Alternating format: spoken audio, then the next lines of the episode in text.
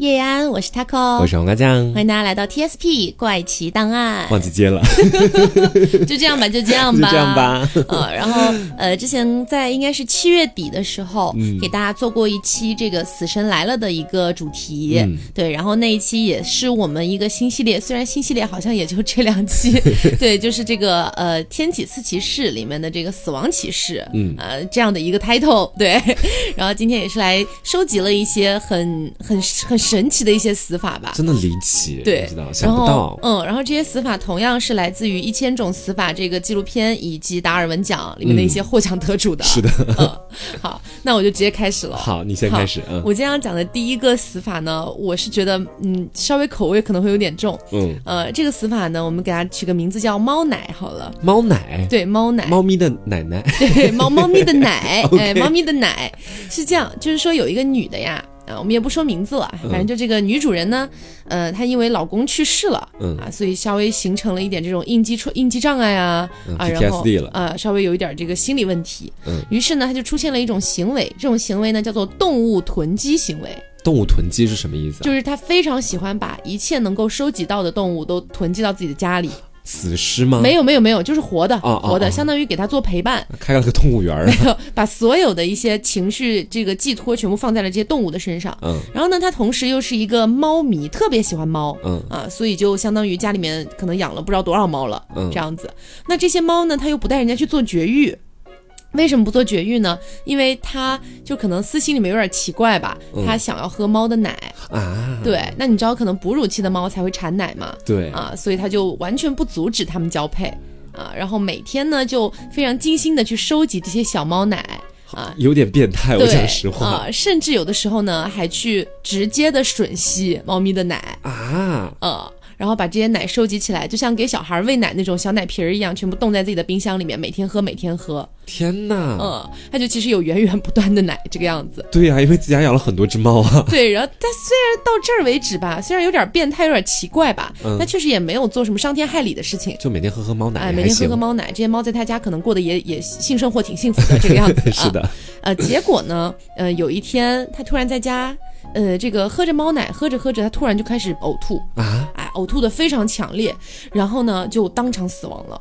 为什么？对，这就牵扯到为什么的问题。实际上啊，你正常喝猫奶的话，顶多里面可能有一些细菌啊，嗯。可能或者是猫的一些病毒啊之类的啊，不至于说突然之间猝死这样的一个情况。嗯。啊，但是呢，它这个猫嘛，因为都是散养嘛，然后你也要知道，就是这些猫呢，呃，一般在国外的话，它们可能住一个大 house，就像之前讲大别墅、嗯大别野啊，然后呢，那些猫就在它的后院里面随意的可能会啃食一些这个杂草。啊。啊，然后其中有一个草其实是含有毒素的，啊！嗯我明白了。对，但他不知道，嗯所以呢，他每天都在喝这个猫奶，就相当于其实每天都在摄入这个毒素。就等于是那种毒素通过猫奶传到他身上去了。对，嗯然后直到有一天那个毒素积累到了一定程度了，他就突然倒地就死亡了。天哪，啊，就是这个太样子。惨了吧！嗯，所以这就印证了你上次在节目里讲的一句话：就有的癖好虽然是个人的自由，但有的癖好真的应该去看看医生，是，不然可能会对生命造成危险。嗯，那我接下来来跟大家讲一个，就是前面他给我提到的达尔文奖啊。嗯在这里先给大家复习一下什么是达尔文奖。达尔文奖他说到底就是他讲的就是通过愚蠢的方式毁灭了自我，然后呢为人类的进化做出了卓越贡献的这样的一批人，等于是他们死的方式呢打个引号的比较愚蠢。嗯啊而且每年基本上都会评出这样的一个事例。自己淘汰了自己。对，然后我们来说一下哈，首先我们来看一下一九八三年度的这个达尔文奖颁给了一个美国作家，说的是呢，这个美国作家有一天啊就觉得自己哎呀好无聊，然后就想要去宾馆里面写作，嗯然后呢，你知道像艺术家基本上都会买点酒啊，抽点烟这种小癖好，嗯，然后他就买了一瓶酒到宾馆里面。实属正常。对，边喝酒边写作，然后呢，写着写着，他当时可能是有点晕了，开一瓶新的酒的时候，就把酒的瓶盖一起喝下去，被噎死了。啊，对，怎么会把 瓶盖一起喝下去啊窒？息而死，可能是我觉得在喝完第一瓶酒之后，他微醺了，你知道吧？嗯，然后就可能慢慢醉了，醉了之后就看不到那个盖子，不知道自己在干嘛了。，对，然后就吞下去了。这个还我觉得还不算是最离奇、最搞笑的，接下来还有更多啊。说的是在这个一九八五年的达尔文奖颁给的是一个救生员啊，这个救生员呢，他其实呢是被淹死的。啊，被淹死本身其实并不是特别的奇怪，因为好像不管是什么类型的职业啊，可能就算他特别熟悉水性，也可能会有马失前蹄的时候。嗯啊，被淹死也正常。对但是他被淹死的环境是在一个有两百个救生员的大聚会上，他啊淹死了，什么呀？全场只有他一个被淹死了。为什么？不知道，没有为什么，就是他那一下也被淹死了，周边的人好像也没救上他，就这么简单。所以他拿到了那一年的达尔文奖。啊，然后还有一九八七年度的达尔文奖，这个故事也很简单，说的是呢，有一个跳伞教练啊，就每天在飞机上面教人跳伞，就过着周而复始的这样的生活。嗯，直到有一天呢，有一个他的学徒也是跟他学跳伞，那个学徒是一个新手，就每次都说，哎呀，教练我不敢往下跳，教练我真的不敢，要不你先给我演示一下。嗯，然后这教练说，好啊，我给你演示一下，那我跳了之后你必须要跳哦。然后这个学员就说，好的，那你先跳吧。他没带着跳伞就跳下去了，就是这个教练，对，然后死了。哇哦！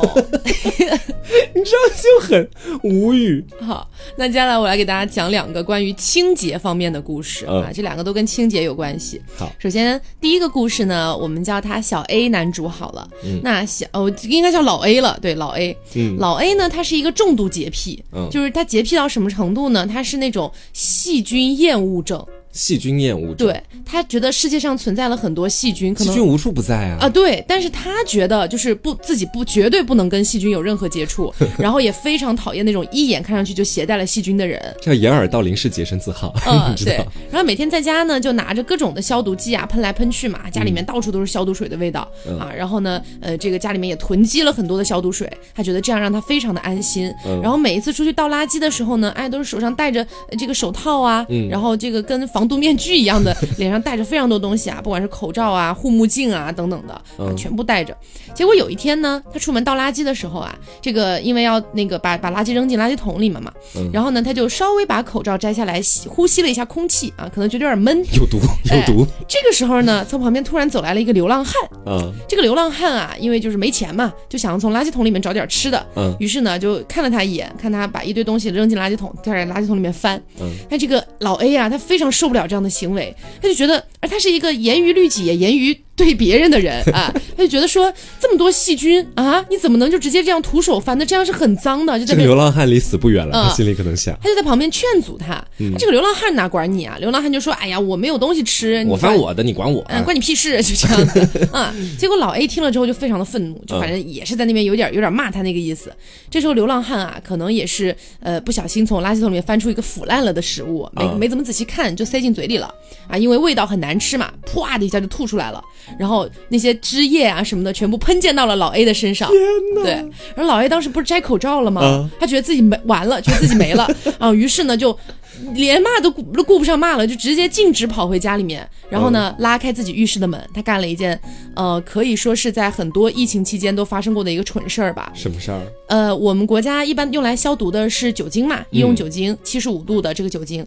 然后呢，据说是在欧美国家，大家更经常使用的是一个东西叫异丙醇。嗯这个东西里面也含有酒精，但是呢，呃，相对来说，它其实跟酒精的消毒作用没有太大的区别、啊，等于说就这么个东西，他就把那东西全部倒到了浴缸里面，就满满满满一浴缸的异丙醇，然后他就把自己整个人都泡进去了。会腐蚀皮肤吧？不会，不会腐蚀，不会腐蚀，它其实就酒精性质的嘛，嗯啊，不会腐蚀。但是呢，他其实泡进去也没有多久，可能就几分钟到十分钟左右吧。他觉得啊差不多，然后还在脸上也抹一抹，头发上也抹一抹，就把自己清理的干净一点。嗯走出来的时候没走出来，就一个摔跤，直接头着地就就已经死过去了。啊，对，这是为什么呢？因为异丙醇里面也是含有酒精的、嗯啊，所以它其实那些东西就是随着它的皮肤毛孔全部吸收进入进去了进入了他的血液。他醉了。啊，醉不是醉是一回事儿，他当时其实有点类似于酒精中毒了，啊，就是你全身都泡在里面，还泡了好几分钟，嗯。所以就是有一点类似于酒精中毒死亡吧。嗯嗯 真的很莫名其妙。对，然后刚刚不是跟大家说有两个关于清洁的故事嘛，嗯还有一个故事呢，也是关于清洁的，我们叫他老毕好了。嗯老毕呢也是一个男的，这个男的呢跟刚才那个老 A 其实挺像的，两个人嗯都是有那种细菌恐惧症的，啊非常害怕这一点。但是呢，老毕虽然害怕这个细菌，但是比老 A 好的一点是，老 A 其实也有点害怕社交嘛，嗯但是老毕心中还是有一些希望的小火苗的。啊，于是有一次呢，可能在某软软件上面啊，就认识了一个美女，就邀请美女来他的家。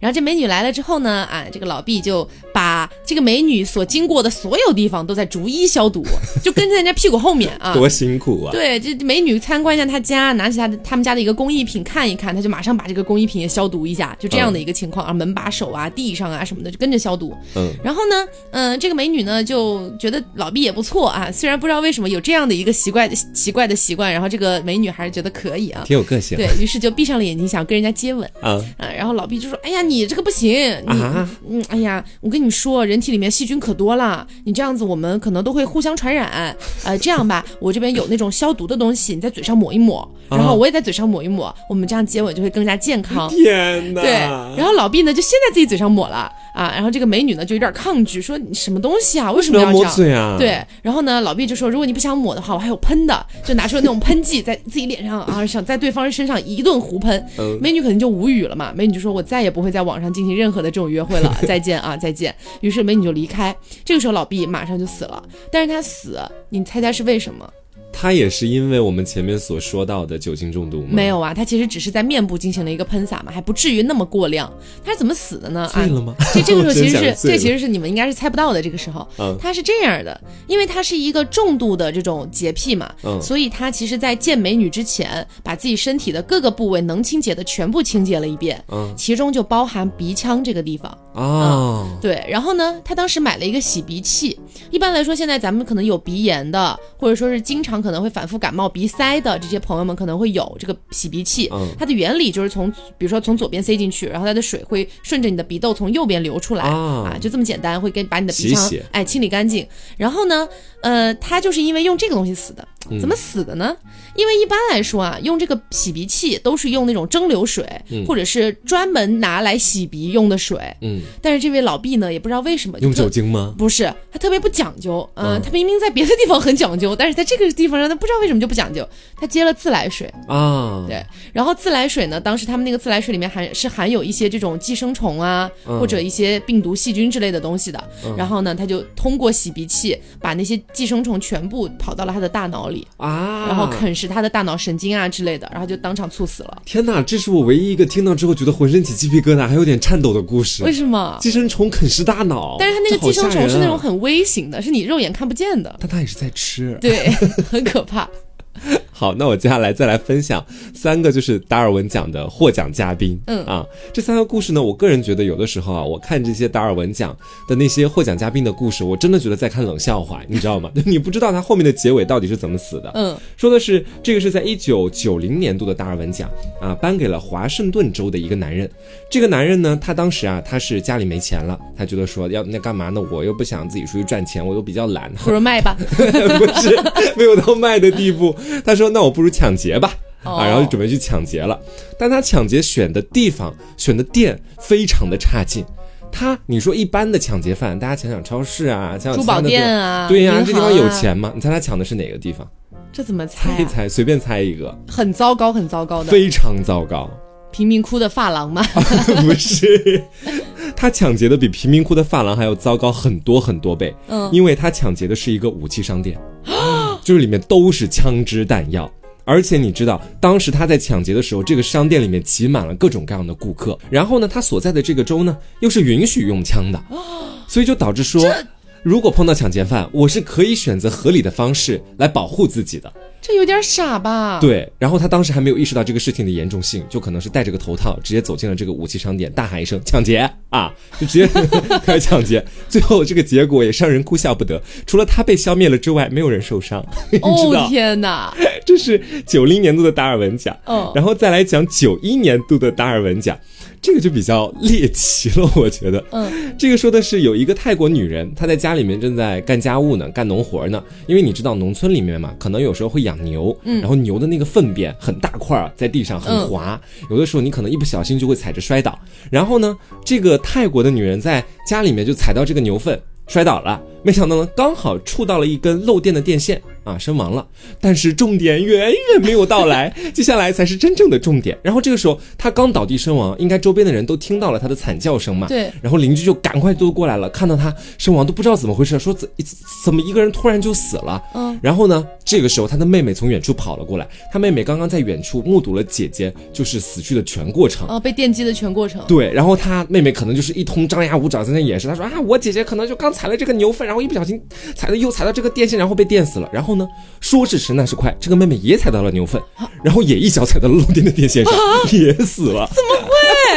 什么呀？所以我就觉得这个达尔文奖是颁给冷笑话，是个冷笑话奖项，你知道吗？嗯，真的很好笑。然后呢，我们再来讲最后一个是九七年度的达尔文奖。他说呢，在多伦多有一个律师啊，这个律师平常呢对自己，他是一个等于说相对来说还比较有这个职位的律师。嗯，在自己的办公楼里面有他特别引以为豪的，就是他那个玻璃窗子。嗯，而这个玻璃窗子呢，根据他自个儿说啊，他说我这玻璃窗子不管有多重的东西砸向它，基本上它都不会碎掉。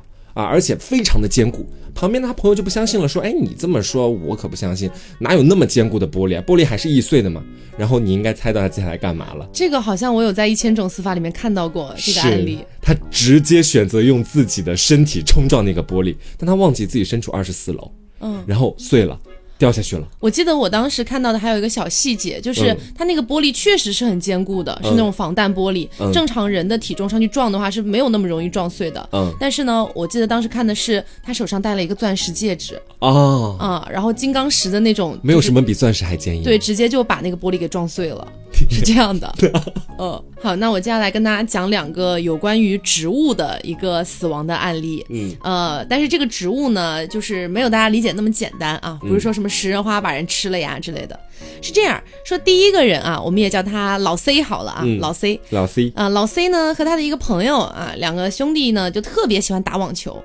然后打网球的过程当中呢，他们俩就特别的喜欢去模仿一些当红的一些网球明星，嗯。啊，然后呢会邀请一些妹子过来帮他们就是加油助威一下，两个人打的也是很爽，甚至两个人稍微有点钱嘛，还专门请了一个专门服务于他们的裁判 啊，坐在高高的地方看着他们打。嗯，但这个裁判呢也不知道咋想的，就明明拿了人家钱哈，但是相对来说呢，就是有一点太铁面无私了，就人家打个开心就好了嘛。但是裁判呢就是有点吹毛求疵啊，比如说那个球明明压线了呀，这裁判就说出界啊，大概是这种感觉。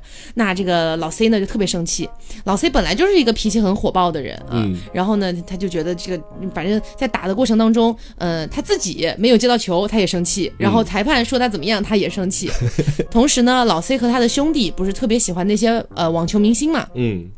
然后当时那些网球明星呢，都会那种定制一个木头做的球拍，嗯，就专门是木头做的，不像现在可能有一些是呃塑料啊、合金啊或者之类的东西啊，反正相对来说比较容易破损这样子。嗯，然后他不是生气嘛，啊，气着气着呢，他就突然就拿着球拍指向那个裁判，说你下来啊，我不我不干死你，凭什么天天说我这边怎怎么样？本来自己球技就差，嗯，本来就生气了，那还打架，老被说啊，然后他就把那个球拍非常生气的往地上一砸，嗯。啊，然后就不是就就剩下一个尖尖的那个木棒了嘛，嗯，他就就想爬上那个裁判席去把裁判给杀了啊，就就就非常愤怒，这时候已经极端愤怒了。结果裁判呢也不知道为什么，就身体非常的灵活，就哎灵机一动，从那个其实本身也不不算太高，从本身不算太高的那个裁判席上一下就给蹦了下来，嗯，他一蹦下来。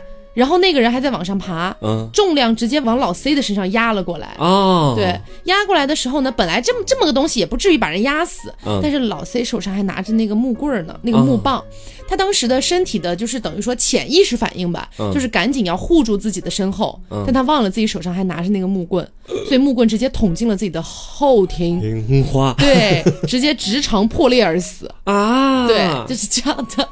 我天哪，这是每一个零都最不想遇到的死法，我觉得。然后关于植物还有另外一个案例，我们家老弟，嗯，老弟呢也是一个男的，这个男的呢是一个健身达人，哎，可以说是相当喜欢健身了。然后喜欢健身之余呢，他还觉得我要为健身事业奉献终身啊，这样的感觉，同时还要捞一点小钱，嗯啊，他自己觉得自己很有商业头脑，但实际上真的就那样。嗯，于是呢，他有一次啊，就自己偷偷摸摸的研制出了一个健身的器材，嗯，但是一般来说，我们说健身器材都是金属制。制的嘛，嗯对吧？啊，但他当时研究出来了一个竹子做成的健身器材这。东西也挺坚硬的。啊，他就觉得说竹子这个东西嘛，非常的坚韧啊，不容易折断啊，这不挺好吗？嗯于是呢，他就做了一个竹子做的哑铃，就那种那种那种应该是叫杠铃还是什么东西啊，就是要推就要推举的那种东西。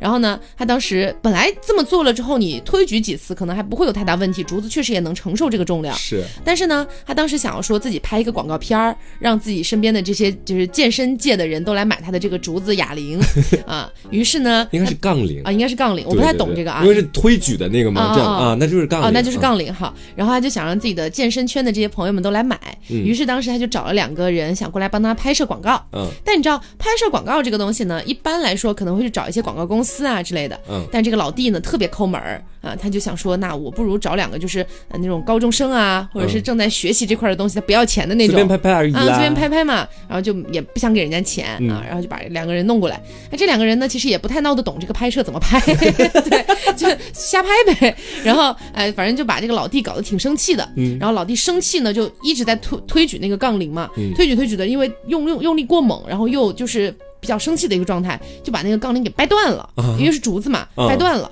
但掰断了，当时因为是往两边倒的，所以其实对他来说没有什么太大的一个影响。边的人没有没有没有没有，那个嗯这儿这儿还不是他死亡的 part，、对，然后那两个拍摄的人也没有什么事儿，因为离他比较远。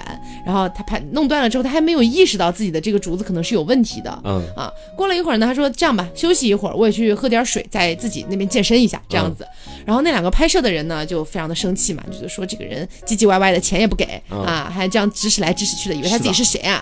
然后呢，就说不如我们来试试他这个试试他这个健身器材吧。嗯然后当时做了一个，我不知道它的学名叫什么，也是那种健身器材，应该是推背用的，就是要嗯往下拉或者是内外扩张的那种，就背后背后到吊了那种比较重的东西的那种东西。嗯嗯，然后呢，他们当时就在那儿一一个劲儿的使用他那个健身器材、啊，然后两个人有点发泄似的，就一直在那弄。然后呢，这个时候老弟突然过来了，说：“你俩干啥呢？嗯啊，怎么怎么乱用呢？我就让你用了吗？”老弟东北人呢，结果这个时候，那个坐在健身器材上正在使用的那个人，还吓了一跳，嗯然后就用力过猛，一下子把竹子给掰断了。嗯然后断掉的那一节，以一个诡异的弧度，直接插进了老弟的耳道，啊，等于说把他脑子也给戳穿了。天哪，，对，就是这样的这得。有多痛啊！哦，就当场当场毙命啊！当场死亡啊，当场死亡，三天之内砸了你，就这种感觉。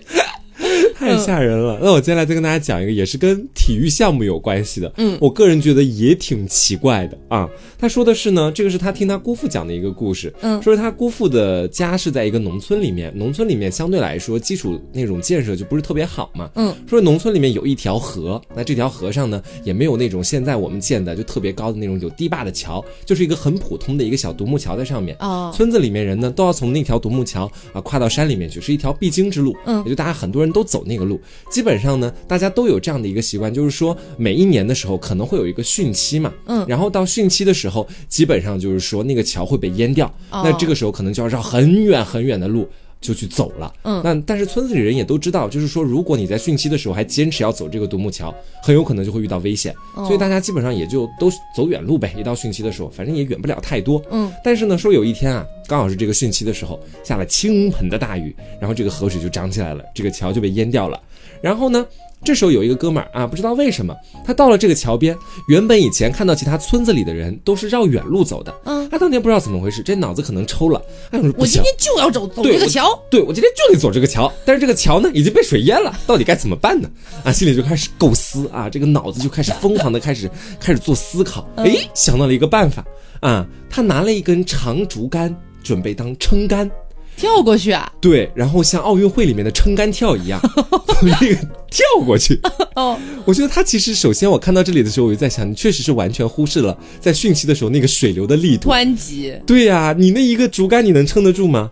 然后说呢，他在前面的准备工作都做得很好，包括他自己也是为了确保自己的安全嘛，对吧？这个起跳起跳点啊、支点啊、落点啊，都算得清清楚楚的。而且他也给自己想好了后路，就是假设这个竹竿中途突然断掉了的话，哎，它也可以掉水里，而它水性很好，应该是可以完完全全就直接游到对岸去的，哦反正也没事。那与其有这个便利，为什么不图啊，一下呢？试试就试试。对，但是我们永远都不知道的是他究竟是如何死亡的。嗯啊，说是这个哥们儿呢，当时确实把这个竹竿直接往水里一插，然后呢，直接就开始过去了。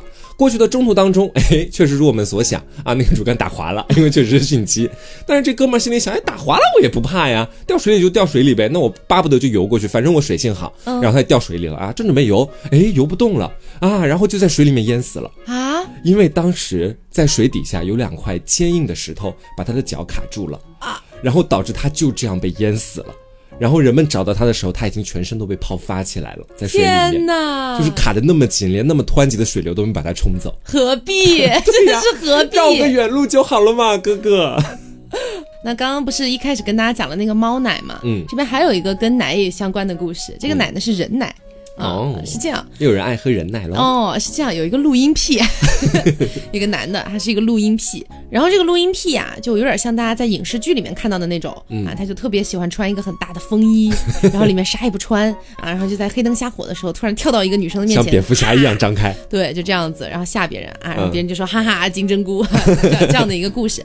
但是呢，这个录音癖他比较大胆，嗯。光天化日之下他也敢干这个事儿。啊，怎么回事呢？有一天这个周末的早上，嗯。啊，等于说是阳光明媚嘛，有一位母亲呢和自己的两个好闺蜜啊，嗯。带着自己的小孩儿一块儿出来，就是等于说兜兜风嘛，嗯。啊，然后呢，在这个婴儿车里面呢，也是放了一些这个奶瓶儿，就是以防宝宝饿了可以喂给他这样子，里面装的呢就是妈妈早上刚刚新鲜采集的这个母乳，嗯。好，然后这个录音癖呢就瞄上他们了，嗯。觉得哎不错啊，人奶啊，当时还没看到人奶，他只是想单纯的在人家面前录一下金针菇这个样子。，OK，然后他就在光天化日下，还在一个公园里，嗯他周围还有很多人在晨跑什么的，他就突然跳到那三个女生的面前，然后咵的一下把自己的衣服打开。天哪，对，这个时候呢，这三位女性其实是有一点就是无语的，嗯就那种你在干嘛、啊？就是你到底在干什么？就当时也有一丝慌乱吧，可以这么说。然后特别是其实婴儿车里面还推着小孩儿，他们也不知道该怎么办。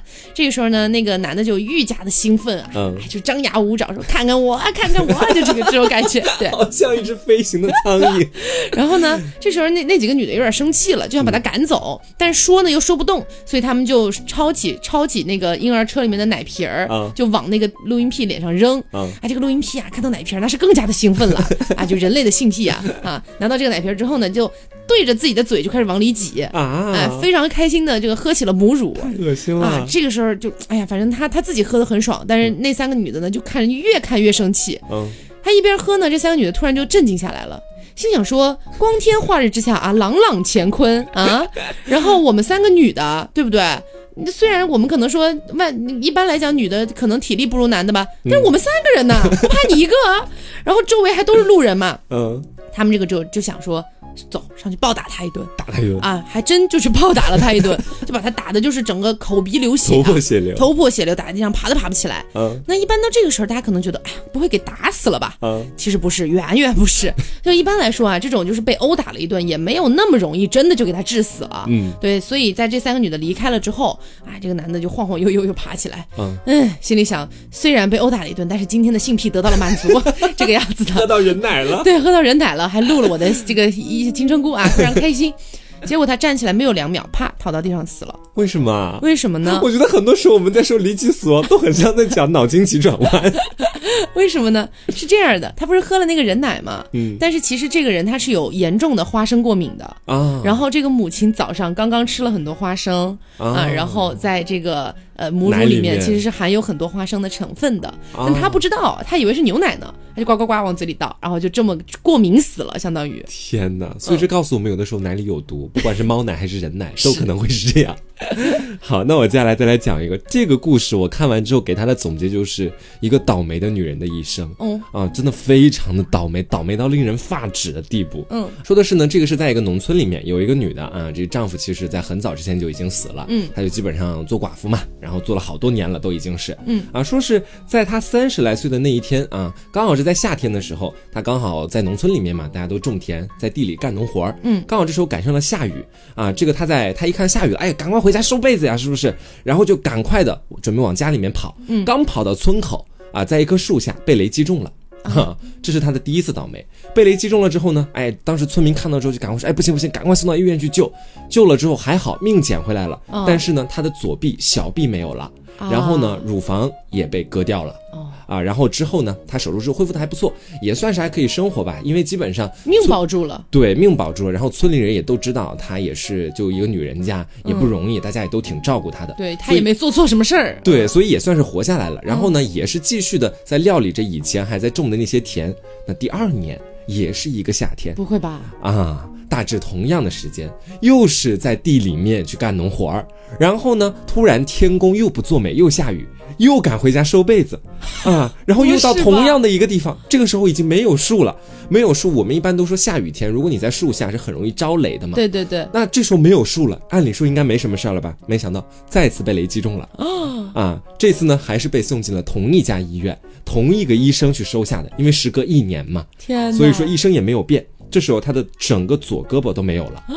然后呢？等于说他现在就是两只胳膊都没有了。啊，然后还有胸部也没了。哦，然后就都直接被割掉了。啊。然后他呢，在之后就留下了严重的下雨天 PTSD 啊，也算是活过来了，救过来了。啊，只是手没有了。对，然后呢，他的术后恢复也不错，只是他的心理状态就像前面所说的，有点不正常了，有点下雨天 PTSD。而且呢，他他到后面就是下雨天绝对不出门，而且。一旦在外面的时候，比如说他刚开始注意是晴天，天空的太阳似乎要往云里面躲一躲，开始变阴，马上就跑回家，不然整个人都要发疯的那种感觉。哇，我想一想，我我可能也会这样。是，然后呢？第三年的夏天，不会吧？第三年的夏天依旧阴雨连绵，然后最长的一场雨下了有四天多，然后他他已经有这个 PTSD 了，嗯，然后呢？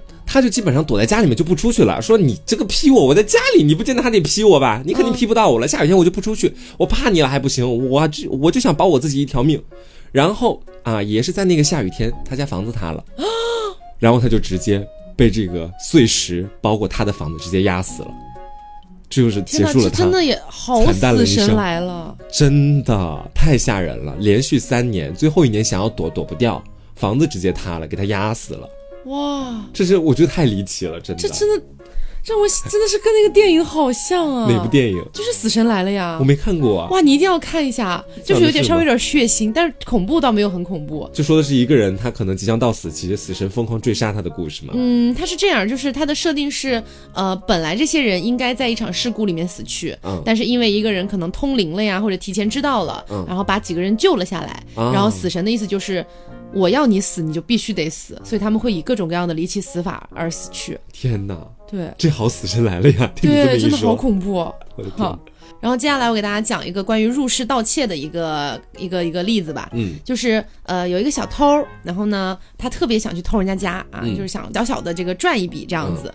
然后呢当时呢也是夏天啊，也是夏天。然后有一对夫妻啊，他们俩就是因为夏天实在太热了，嗯，两个人呢又不知道为什么就舍不得开空调啊，省那点电费，节俭啊。然后呢就啊，不过这个确实是因为其实如果你在美国或者说在欧美国家开空调的话，可能相对来说确实贵一点，因为他们基本。上比如说那种大 house 大别野里面可能装的都是中央空调，哎，资本主义也贵呀，哎贵贵哎贵 剥削是不是？啊？然后呢，他们俩就不舍得开空调，他们就把自己房间里面那些呃窗户啊之类的全部都给打开了，嗯。啊，就通风嘛，嗯，想说能凉快点。结果呢，小偷就瞄准了这一家，哎，心想说，哎呀，我家大门常打开呀，啊，你家大门常打开，窗户开这么大，不就邀请我来了吗？我来了，呃，于是就特别开心啊，那天晚上就想去偷，嗯。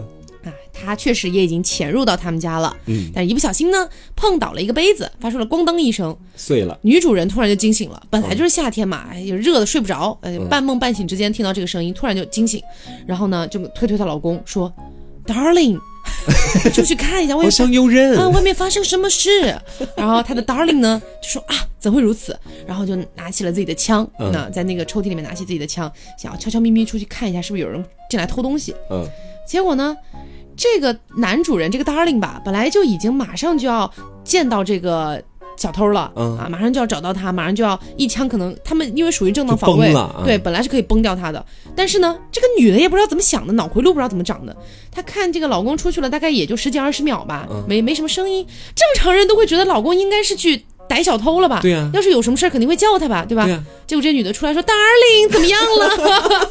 你知道就无语。这小偷本来以为他们家都睡着了，就果听到这么一声，哎，我立刻就吓了一激灵，然后往前一看，发现她老公正在摸黑，然后就抄起自己手里的那个棒球棍，哐一下就往那个老公的就等于说那个太阳穴，还有那个呃后脖颈那边打过去了。嗯老公这时候当场昏厥在地上了，天哪打到，打到致命的地方了。蠢女人，啊、然后呢，这个小偷呢也不是那么心狠歹毒吧，他当时可能也被吓到了，然后就威胁这个女的说：“不准报警，我现在就走了，不然我就杀了你。然后女的说：“呵呵不要杀我，不要杀我。darling，然后这小偷就走，就打算走嘛，打算继续从原路返回啊，嗯翻那个阳台翻出去。